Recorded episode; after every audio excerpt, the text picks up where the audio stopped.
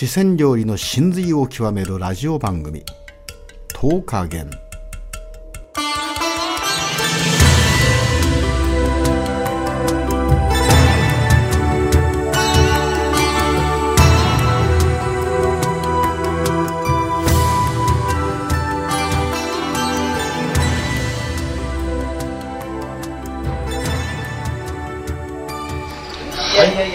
6品目が来ましたよはい。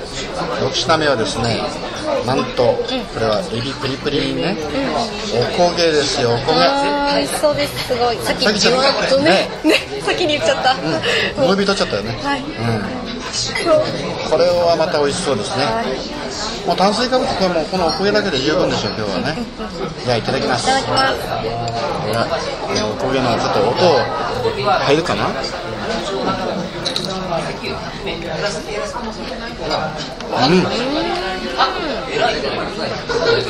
なんかお餅をですね、この風味が、お餅を焼いた時のような。そうそうね。おこげっていうとはがね日本の羽釜で炊くあの黒っぽい焦げじゃなくてこれは本当油で揚げだよねそうですね。うんあのあまりこうかき餅みたいなネチョネチョしてないっていうか、バリバリしてるね。サクサクかな。サクサク。してうん。うん。でまたこの酸味がいいね。うん。これたくさん入ってますね。しい。たけが入ってるよ。とエビが入ってこれグリーンピースこれはなんでしょうこれ。これね。うん。たけのこみたいねうん。タケノコっぽい。うん。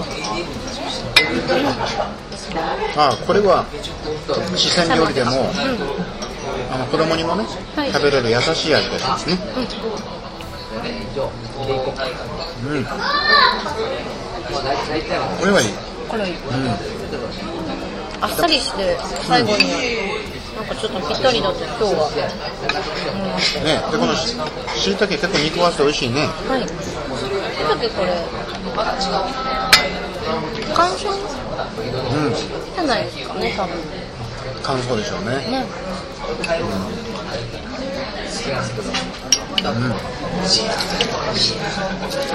あお腹いっぱい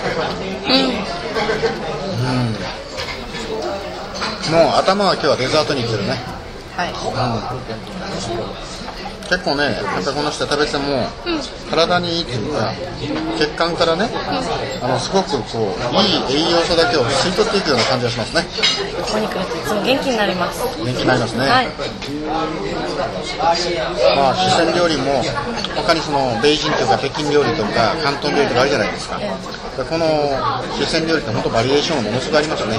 僕は辛いばっかりと最初思ってたんだけど酸味もあるしね甘い甘みもあるしうまみもあるしね辛さもあるし辛さもねシンガライという普通のさっきあの赤い胡椒のシンガラさもあるしあの山椒あたりのマーラー辛いっていうのかなしびれるような辛さすごいですよいろいろありますよね。私も辛いイメージしかなかったです。ね全然。はこのおこげは本当美味しいい。本当にまた皆さんねぜひその10日間に足をね運んでいただいてこの四川料理のこの真髄をね知っていただきたいはい。私もですね今日勉強になりました。さあ6品目完食ですはいそれでは See you later チコさんでしたバイバイ、ケリーでした。